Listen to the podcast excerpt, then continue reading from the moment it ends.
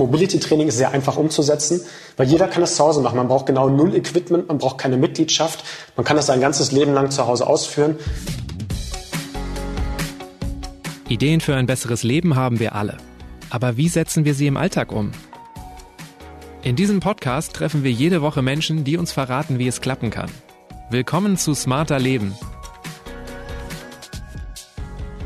Ich bin Lenne Kafka und das ist heute mein Gast.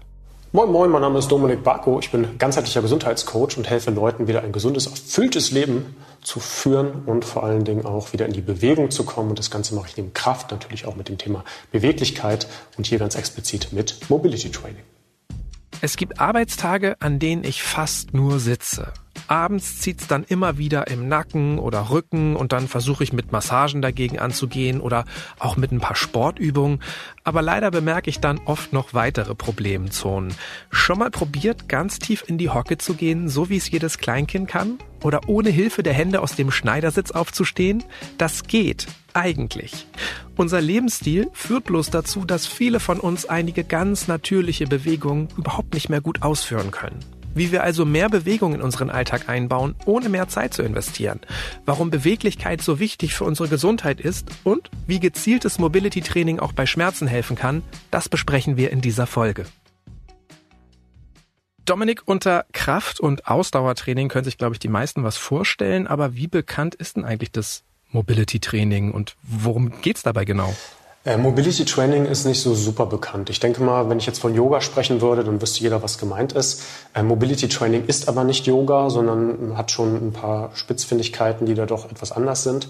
Es geht aber im Wesentlichen darum, dass man jetzt halt nicht nur sagt, ich gehe in diesen kardiovaskulären Bereich, also das, was ich mit Cardio-Training habe. Ausdauertraining quasi. Genau, Ausdauertraining und auch nicht nur in diesen Kraftbereich, den ich dann beim typischen Krafttraining hätte, sondern ich versuche halt auch Mobilität wiederherzustellen und vor allen Dingen einzelne Gelenke auch zu artikulieren und einzelne Gelenke auch ansprechen zu können. Warum ist denn es so wichtig, dass wir beweglich sind? Für mich ist Beweglichkeit Leben. Also wenn du dir vorstellst, je mehr Beweglichkeit du hast, desto mehr Optionen hast du auch mit deinem Körper Dinge ausführen zu können, interagieren zu können ähm, und auch mehr Lebensgefühl wieder in deinen Alltag zu bringen. Es hängt natürlich sehr stark davon ab, wie beweglich du generell bist. Ich sag mal, es gibt ein gewisses Grundlevel, mit dem kommen die meisten Leute gut zurecht. Äh, aber meiner Erfahrung nach ist dieses Grundlevel bei den meisten Leuten nicht ansatzweise mehr gegeben.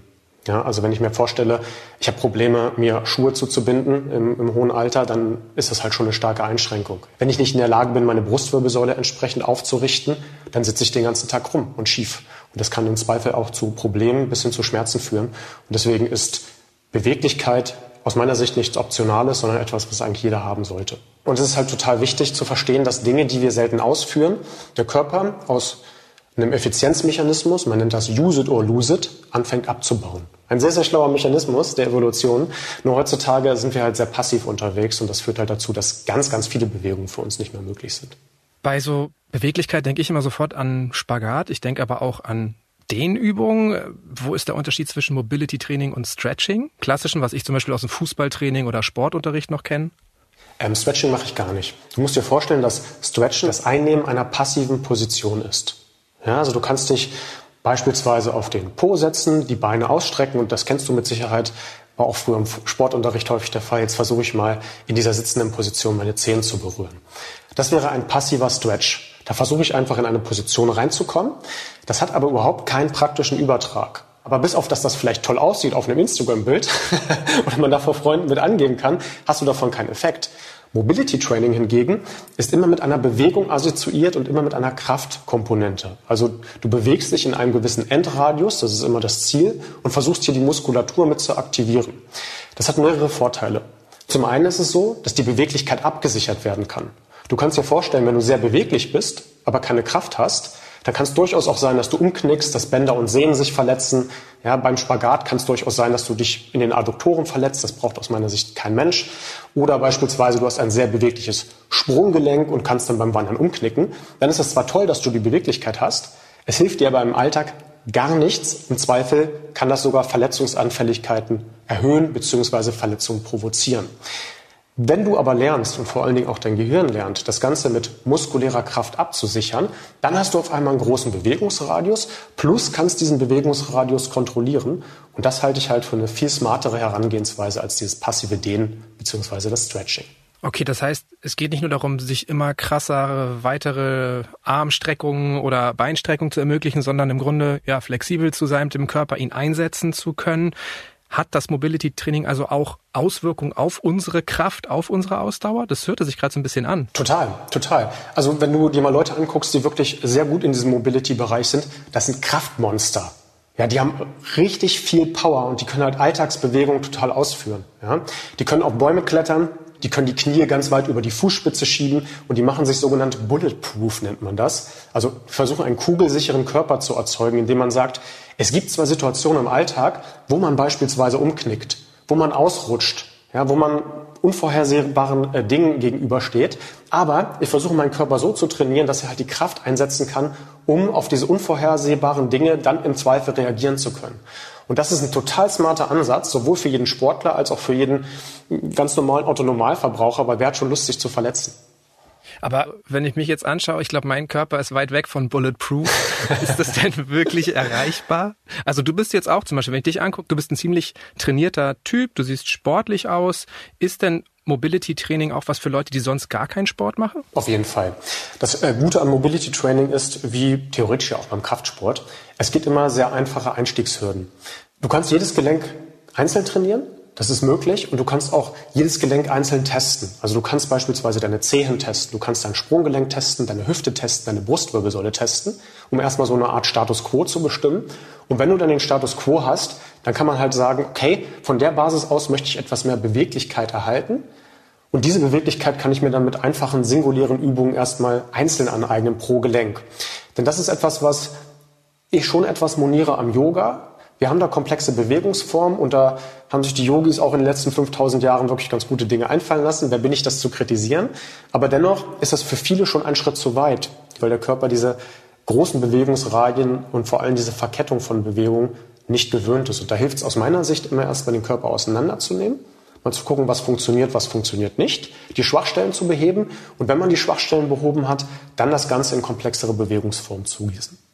Okay, also jemand wie du würde wahrscheinlich seinen ganzen Körper trainieren. Es ist aber auch möglich, das gezielt für Problemstellen, für schmerzende Stellen einzusetzen und sich nur darauf zu konzentrieren. Ja und nein. Also ich trainiere, also erstmal vielleicht zu mir, ich trainiere tatsächlich zweimal die Woche jedes einzelne Gelenk und das ist dann eine Bewegungsabfolge von knapp 250 Übungen. Das ist wirklich sehr krass. Okay, aber wie lange dauert das? ja, genau. Das Schöne ist, ich muss beim Mobility Training, wenn ich einen Bewegungsradius einmal bekommen habe, diese Bewegung nur ein einziges Mal ausführen, um dem Gehirn den Impuls zu geben, bitte bau diese Bewegung nicht ab. Das ist also anders als beim Krafttraining. Ja, beim Krafttraining, um Muskelmasse aufrechtzuerhalten, muss ich auf einmal zwölf Wiederholungen, wenn ich Hypertrophie mache, äh, beispielsweise ausführen mit drei Sätzen, muss da sehr viel Zeit investieren. Mein Invest ist einmal am Tag den Impuls zu geben, behalte bitte diesen Bewegungsradius. Ich mache mich damit quasi warm und habe damit auch ein Check-up zu sagen, hey, Heute fühlt sich mein Schulterblatt komisch an, heute ist mein Ellenbogen nicht so top. Okay, muss ich mal ein bisschen drauf achten. Und dann überführe ich das Ganze aber auch in komplexere Bewegungen. Für den Otto-Normalverbraucher macht es aber schon Sinn, als allererstes erstmal Schritt eins vor Schritt zwei zu gehen. Also zu sagen, ich fange erstmal mit diesen kleinen Dingen an und wenn ich die halt kann, dann kann ich das halt ganz smart in andere Themen übergießen, damit ich halt nicht in irgendeine Problematik komme, dass ich Disbalancen bekomme, dass ich ähm, Probleme bekomme und äh, dass ich dann vielleicht auch verzweifelt bin und dann Bewegung ganz unterlasse, weil es halt in dem ersten Versuch nicht funktioniert hat. Okay, also du hast deinen Körper einfach in einen sehr beweglichen Zustand trainiert, gebracht und jetzt reicht es wirklich, das regelmäßig alles einmal anzusteuern, um den Zustand aufrechtzuerhalten. Genau, für die Mobility zumindest. Bei Kraft ist das natürlich nicht der Fall. Also man darf auch nicht außer Acht lassen. Ich mache zwar Mobility Training, aber Krafttraining ist mitunter genauso wichtig. Also mir ist es immer wichtig, dass man sich da nicht in zwei Lager begibt und der eine sagt, hey, Mobility ist der heilige Gral und der andere Kraft ist der heilige Gral. Das geht eigentlich nur Hand in Hand. Wir brauchen eigentlich beides für einen tatsächlich gesunden mobilen Körper. Und wie lange du für deine 250 Übungen brauchst, hast du jetzt noch nicht verraten. Okay, das sind ungefähr 90 Minuten. Ja, das mache ich dann halt zwei, zweimal die Woche. Ich habe aber auch Einheiten, wo ich den ganzen Körper trainiere, wo ich das in fünf bis zehn Minuten hinbekomme. Kommt bei mir immer so ein bisschen drauf an, auch als Familienvater, was der Morgen so hergibt, weil ich mache diese Trainingseinheiten am Morgen. Warum morgens am besten? Ist der Körper da irgendwie anders aufgestellt? Nee, nicht unbedingt. Du bist morgens sogar unbeweglicher. Das ist einfach, weil das Gehirn erstmal aufwachen muss. Ähm, das hat eigentlich eher praktische Gründe und auch Mindset-Gründe, in der Tat. Also du kannst dir vorstellen, dass es einfach ein sehr erfüllendes Gefühl ist, morgens schon mit Beweglichkeit zu starten, um halt aus dieser Morgensteifheit rauszukommen. Und ein sehr praktikabler Grund ist, dass häufig dieses Thema Bewegung eigentlich immer erst an die letzte Stelle des Alltags gestellt wird. Jeder, der einen stressigen Alltag hat, und das kann man ja wahrscheinlich auf 90 Prozent der Allgemeinheit runterbrechen, der sagt erstmal, hey, ich muss beispielsweise mich morgens um die Kids kümmern, dann muss ich arbeiten, dann habe ich noch ein bisschen was zu tun und abends will ich vielleicht noch Sozialkontakte machen. Wenn ich noch Zeit für Bewegung finde, dann mache ich das. Wenn nicht, lasse ich das hinten überfallen. Und das ist aus meiner Sicht ein Missverhältnis, was wir gesellschaftlich so akzeptieren und aufgebaut haben. Ich würde das beim Zähneputzen ja auch nicht machen.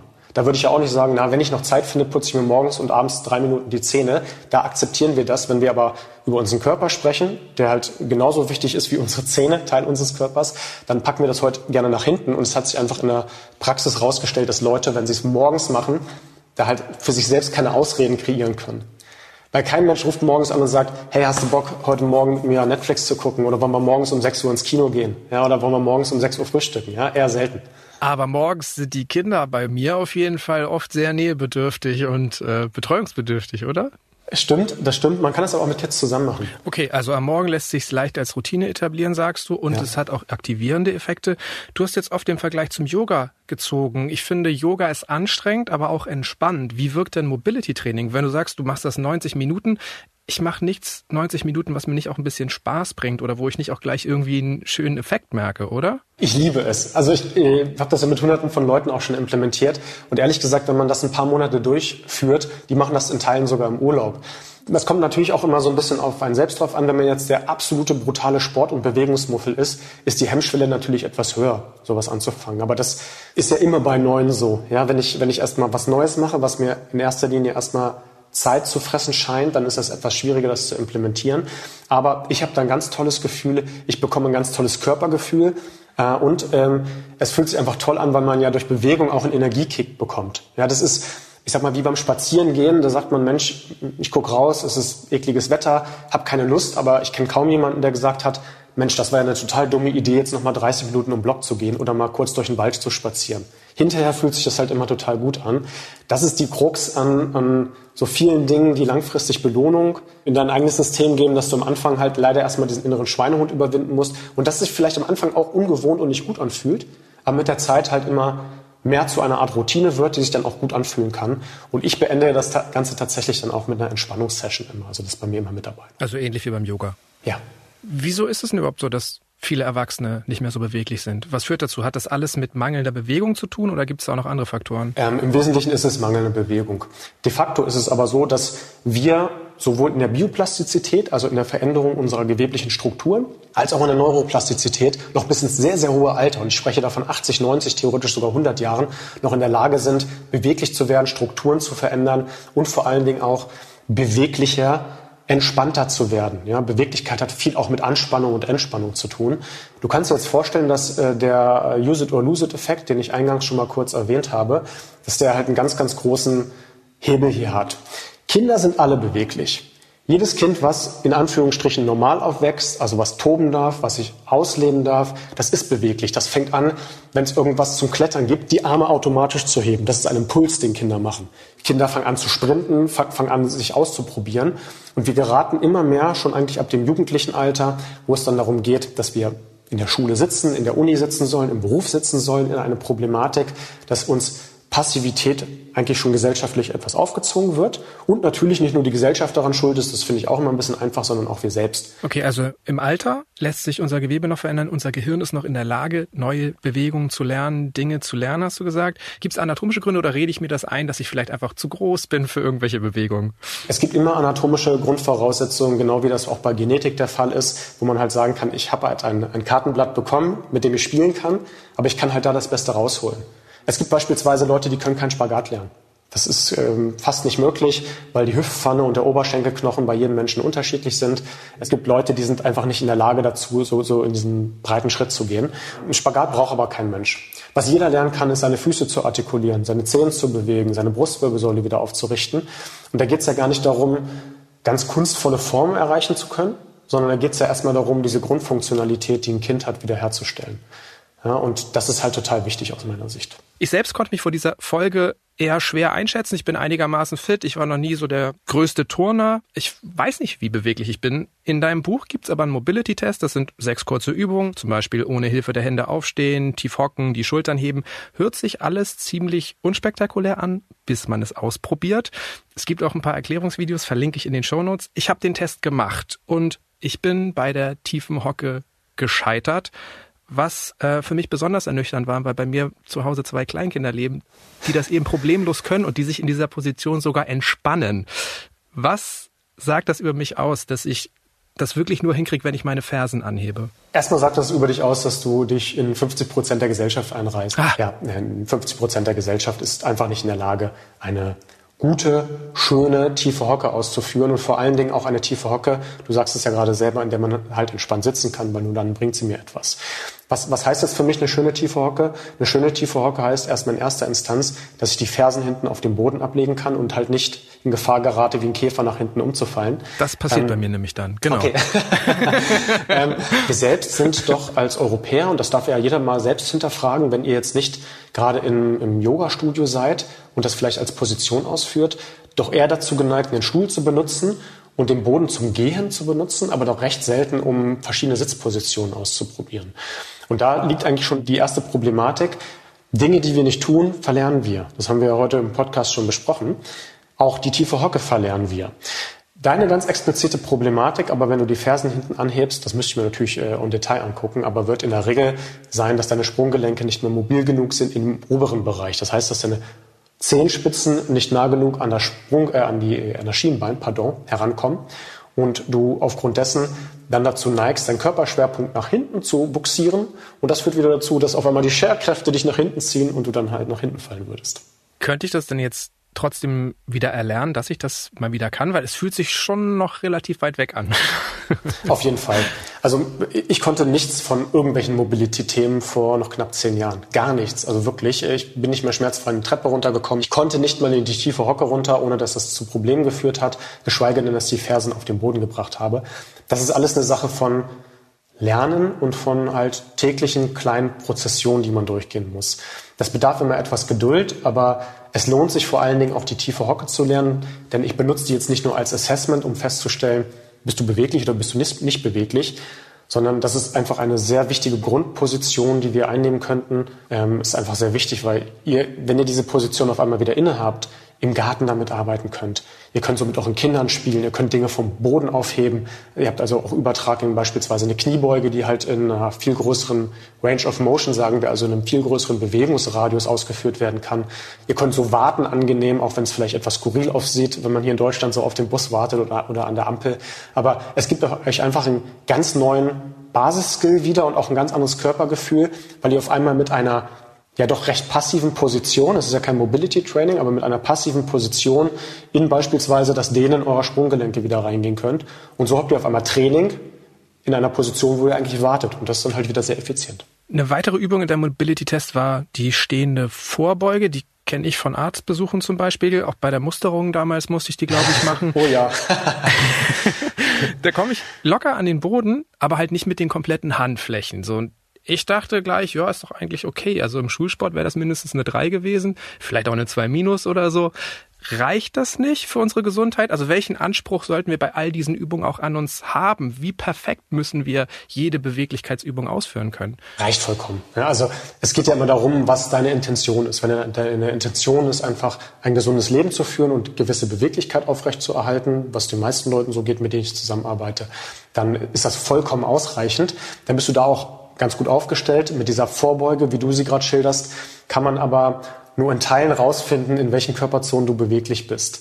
Es kann durchaus sein, dass du eine sehr bewegliche Beinrückseite hast und deswegen dich sehr gut mit der Hüfte nach vorne beugen kannst. Es kann aber auch gut sein, dass deine Wirbelsäule sehr beweglich ist, also du dich gut nach vorne einrollen kannst. Oder es könnte auch drittens sein, dass du sehr gut in der Lage bist, deine Schulterblätter in die sogenannte Elevation, also nach oben zu schieben und deswegen die Beweglichkeit aus der Schulter holst. Das heißt, dieser Test, der ist ein ganz solider Allgemeintest aber der offenbart dir jetzt halt noch nicht, wo bist du gut und wo hast du vielleicht trotzdem Probleme, die du dann mit anderen guten Körperzonen kompensierst. Es ist vollkommen ausreichend, wenn du dann mit den Fingerkuppen auf den Boden kommst, weil auch dieser Test ja erstmal nur zeigt, wie du mit durchgestreckten Beinen auf den Boden kommst. Ja, und es ist auch einfach motivierender zu wissen, ja, es hilft mir schon einfach überhaupt ein Stück weit beweglicher zu werden, weil ich finde immer, wenn man so Übungen macht und dann schafft man sie nicht ganz perfekt, dann hat man schon gleich wieder gar keine Lust, sie nochmal zu machen. So geht mir das immer.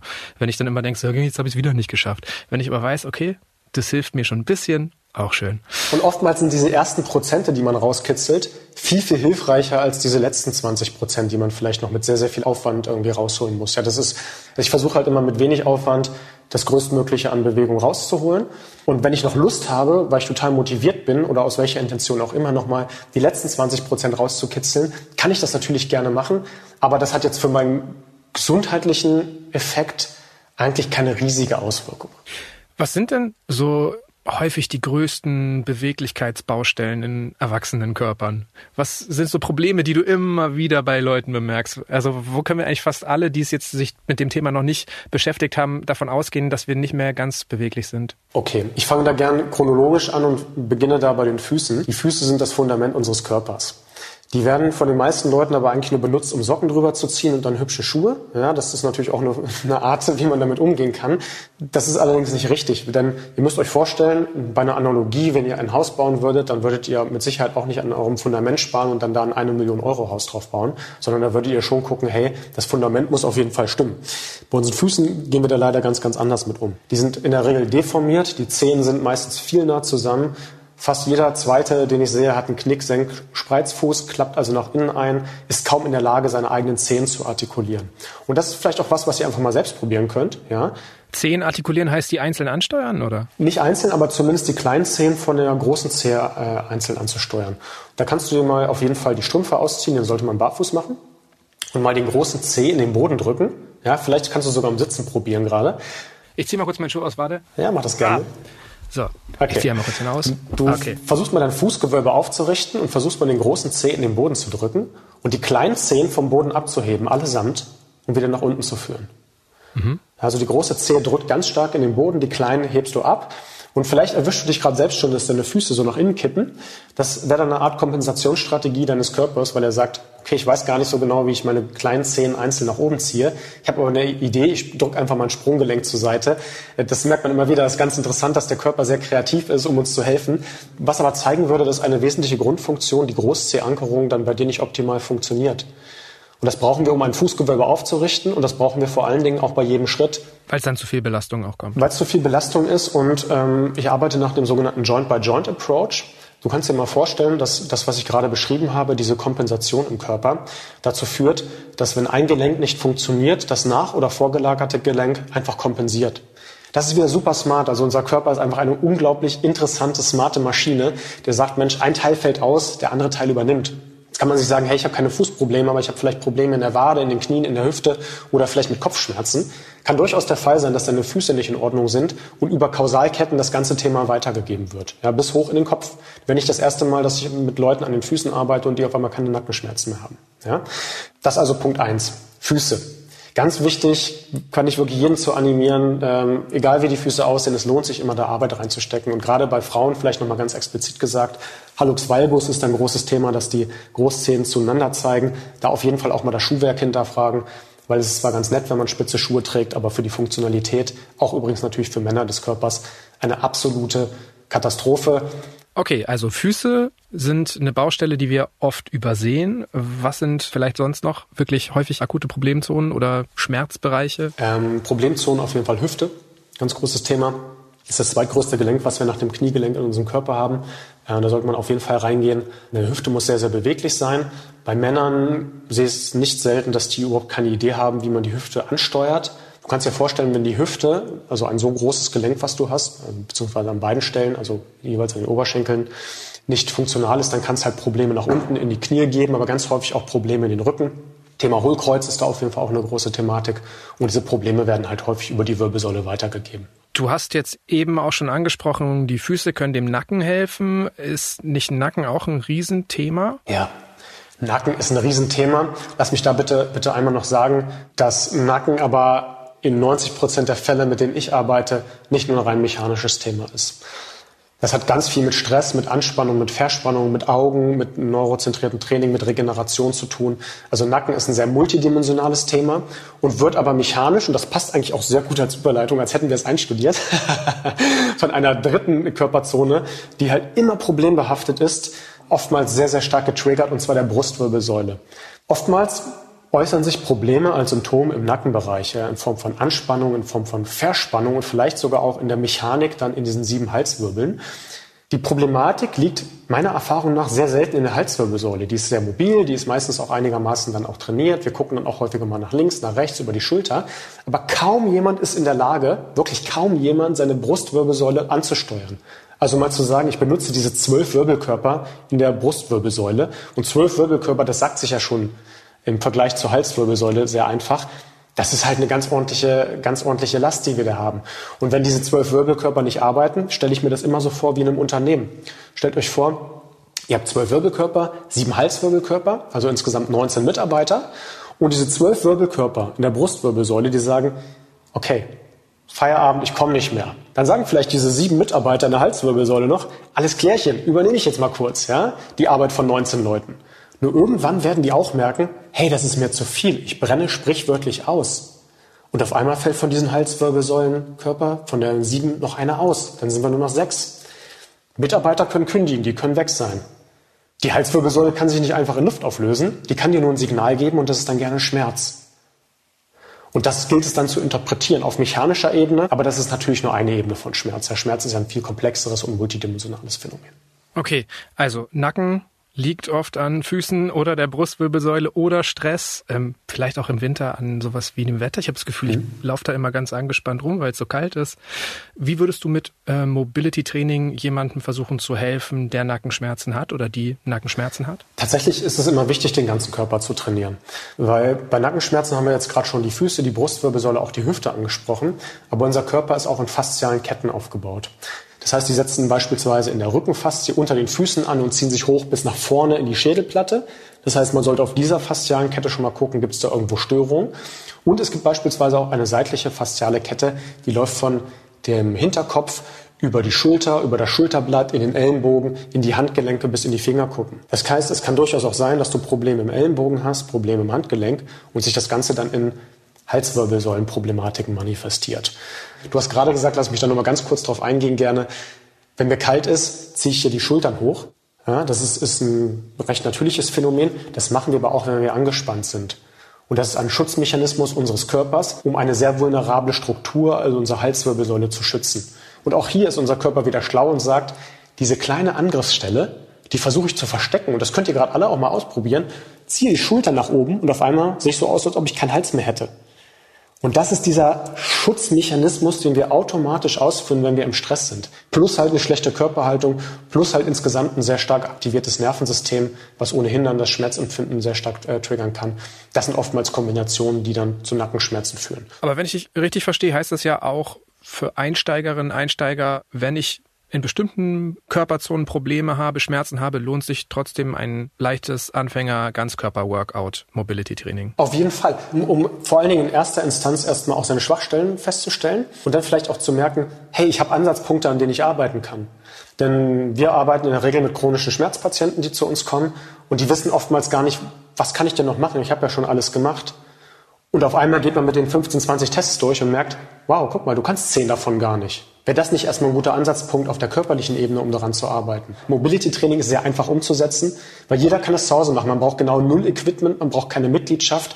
Man kann das sein ganzes Leben lang zu Hause ausführen, weil auch wenn es neue Fitnessprogramme geben wird, immer mal wieder und neue Fitnesstrends, Biomechanik ändert sich in unserem Körper nicht. Die ist, wie sie ist. Jetzt denken wahrscheinlich aber auch viele von uns so, ja, okay, ich habe doch eh schon keine Zeit für eine Laufrunde oder bin froh, wenn ich mal eine in meinen Alltag einbaue, wenn ich es mal zum Krafttraining schaffe. Wann sollen wir jetzt auch noch diese ganzen Mobility-Workouts machen? Wie bekommen wir mehr Bewegung in unseren Alltag und vielleicht auch diese Mobility-Routinen? Hast du da einen Tipp? Ich persönlich arbeite da immer erstmal mit der Schaffung des korrekten Umfelds. Also ich probiere immer, mir ungesunde Sachen schwierig zu machen und gesunde Sachen einfach. Und da fängt es schon mit so banalen Themen an, wie wenn ich jetzt im Büro arbeite oder zumindest einen sehr stark sitzenden Job habe, dass ich mir mal über mein Stuhlkonzept Gedanken mache. Muss ich wirklich auf einem konventionellen Stuhl sitzen? Mein Stuhl werdet ihr jetzt hier nicht sehen, aber ich sitze quasi auf einer Art Box. Ich habe hier 30, 40 verschiedene Sitzmöglichkeiten. Ich kann hier im Fersensitz sitzen, in der tiefen Hocke, ich kann spreizen, ich kann mich äh, im Stehen äh, quasi als, als Barhocker betätigen, sodass ich die Passivität aus meinem Alltag erstmal rausnehme und vor allen Dingen dann bei der Arbeit beispielsweise verschiedene Sitzpositionen, wie bei dir beispielsweise die tiefe Hocke einnehmen kann, ohne dass ich mehr Zeit benutze. Eine zweite Thematik wäre es beispielsweise, sich eine Hängemöglichkeit zu schaffen in einer Räumlichkeit, wo man häufig ist, im Homeoffice auf jeden Fall möglich. Im Büro kommt es immer ein bisschen auf die Toleranz des Arbeitgebers an, zugegebenermaßen, weil ihr könnt euch vorstellen, wenn ich meine Schulter immer nur wie so ein Tyrannosaurus Rex vor mir habe, ja, und kaum Bewegung nach vorne habe, nur mal am Handy, an der Tastatur bin, vielleicht mein Lenkrad so anfasse, dann habe ich kaum Option, meine Schultern mal zu bewegen. Habe ich aber eine Hängemöglichkeit, das heißt eine Klimmzugstange, Ringe, die kann ich in die Wand machen, die kann ich an die Decke machen, die kann ich mir in den Türrahmen schrauben, kein Problem. Es gibt immer Möglichkeiten, auch einfacher, wenn man kein Handwerker ist. Und immer wenn ich dran vorbeigehe, hänge ich mich einfach mal 10, 15 Sekunden dahin. Das wird erstmal jeder merken, wenn es die Option gibt, ist es immer was unglaublich Angenehmes. Was den Latissimus öffnet, die Brustmuskulatur, die Schultern rauszieht, also was ganz, ganz Tolles. Und es bedarf da jetzt nicht unbedingt mehr Zeit. Jedes Mal, wenn ich auf Toilette gehe, daran vorbei, hänge ich mich halt einfach hin. Gibt's denn fürs Büro nicht auch vielleicht was ohne Equipment? Eine einfache Übung, die man vor seinem Schreibtisch machen könnte? Du kannst jede Mobility-Übung, die ich tatsächlich anleite, vom, äh, im, im, Büro machen, außer die jetzt sehr extravagant sind. Also ihr könnt beispielsweise euch hinstellen und könnt eure Sprunggelenke kreisen lassen. Das könnt ihr auch im Sitzen machen. Einfach mal versuchen, nur das Sprunggelenk zu bewegen in kreisförmigen Bewegungen und da am besten beim Endradius. Ja? Das würde dir beispielsweise helfen, schon mal ein bisschen mehr Beweglichkeit in die Sprunggelenke zu bekommen, was auch wiederum Übertrag in der tiefe Hocken haben könnte. Ihr könnt auf jeden Fall versuchen, mal eure Brustwirbelsäule zu bewegen. Das heißt, mal die Bauchmuskulatur anzuspannen und mal sich sehr darauf konzentrieren, dass ihr mal die Brustwirbelsäule nach hinten streckt und wieder nach vorne. Ja? Nicht die Halswirbelsäule, das machen viele falsch, sondern mal die Brustwirbelsäule. Ja, das ging auf jeden Fall auch. Du kannst dein Schulterblatt trainieren, indem du mal versuchst, dein Schulter oder dein Arm aus dem Schulterblatt rauszuziehen zur Seite und wieder zurück. Das Ganze kannst du auch nach vorne machen. Du kannst dich nach oben strecken, auch wenn du, wenn du jetzt nicht hängen kannst, kannst du hängen imitieren. Das ist durchaus alles möglich. Also es geht hier wirklich um kleine Bewegungen, die man ausführen kann. Und gerade bei Büro- und Schreibtischtätern sehr wichtig, auch die Handgelenke zu bewegen, die Finger, die haben auch ganz viele neuronale Verbindungen ins Gehirn. Würde auch schon so was Banales helfen, wie einfach mehr zu Fuß zu gehen, die Treppen zu nehmen? Hilft das auch unserer Beweglichkeit?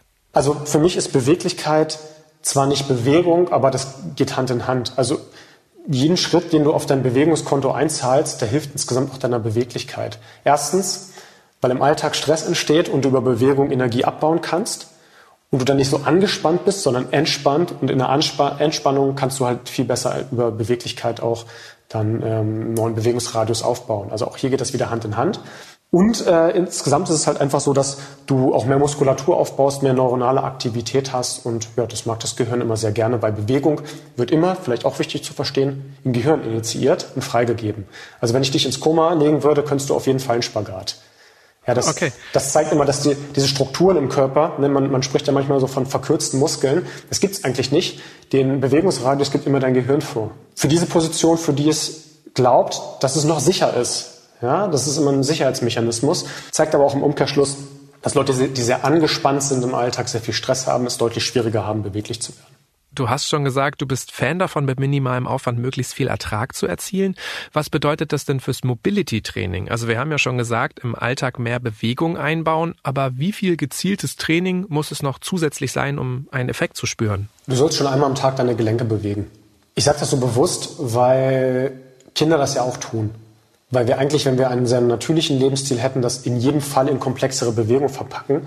Aber wenn wir halt uns so fern von der Natur befinden, wie wir das gerade sind, dann bedarf es halt als Ausgleichsmechanismus etwas Zeit, die wir investieren in die Gelenke.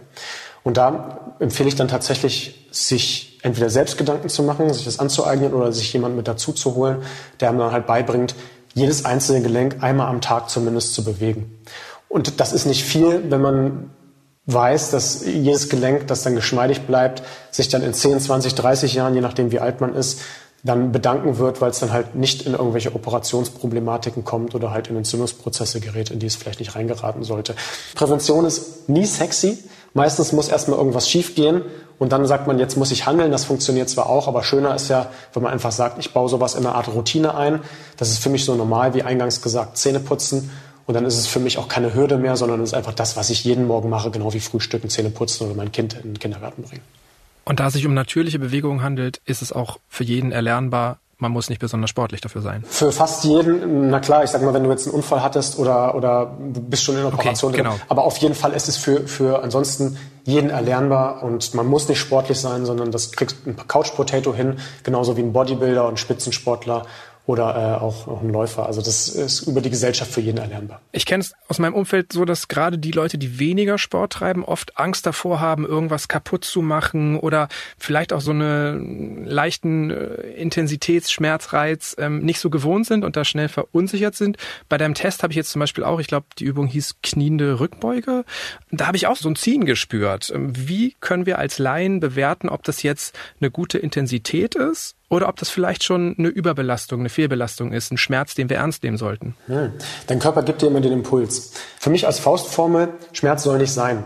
Ne, es wird ja manchmal tituliert, auf einer Schmerzskala darfst du eine 7 von 10 haben oder sowas. Totaler Quatsch. Nie in den Schmerz reingehen weil dein Gehirn sonst mit dieser Bewegung Schmerzen verbindet und das ist nicht unbedingt das, was wir wollen und es soll ja auch Spaß machen. Wer hat denn schon Lust, jeden Tag in Schmerzen reinzugehen? Das heißt, du sollst da für dich selbst einen Sweet Spot finden, bis wohin du gehen kannst, wo du eine Art Dehnungsschmerz, also ne, das würde ich jetzt nicht als wirklichen Schmerz titulieren, dann empfindest und auch merkst, okay, hier tut sich was, aber wo es jetzt nicht in diesen Schmerzbereich reingeht, wo du sagst, das ist jetzt ein unangenehmer Schmerz.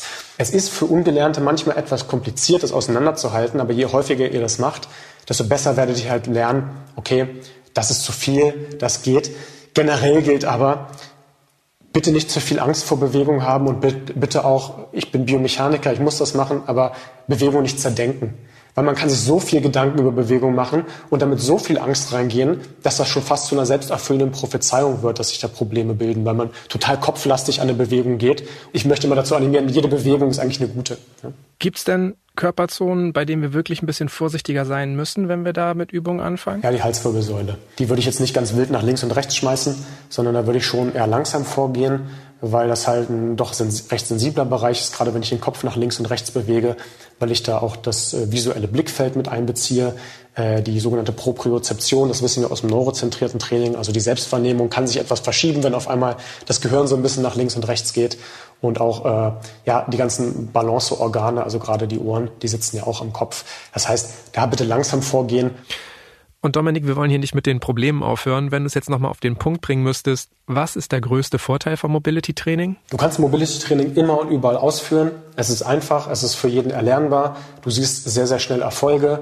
Und wenn du es einmal erlernt hast, dann ist es sehr einfach, den Stein am Rollen zu behalten, weil du es einfach nur mit sehr, sehr wenig Zeitaufwand in dein Leben, in deinen Alltag implementieren kannst. Klingt gut. Und mit welcher Übung fangen wir jetzt heute alle noch an? Mit den Füßen. okay, alles klar. Ich ziehe mir jetzt meinen Schuh erstmal wieder an. Das ist gut. Und sage aber trotzdem danke für deine Zeit, danke fürs Gespräch. Danke für den Podcast. Und weitere Anregungen zum heutigen Thema gibt Dominik Barko in seinem Buch Unbeweglich war gestern Mobility Training von Kopf bis Fuß. Der Link steht wie immer in den Show Notes und dort habe ich auch ein paar Videos von Dominik eingebaut. Die nächste Episode erscheint am kommenden Samstag auf spiegel.de und überall, wo es Podcasts gibt. Und wer in der Podcast-App oder beim Streamingdienst der Wahl bei Smarter Leben kostenlos auf Abonnieren oder Folgen klickt, verpasst keine Folge. Über Feedback und Themenvorschläge freue ich mich jederzeit. Einfach eine Mail schreiben an smarterleben.spiegel.de oder auch als Text- oder Sprachnachricht per WhatsApp an die 0151 728 29182. Dank geht an Marc Lüx und Olaf Häuser für die Unterstützung bei dieser Folge und das war's für heute. Tschüss, bis zum nächsten Mal.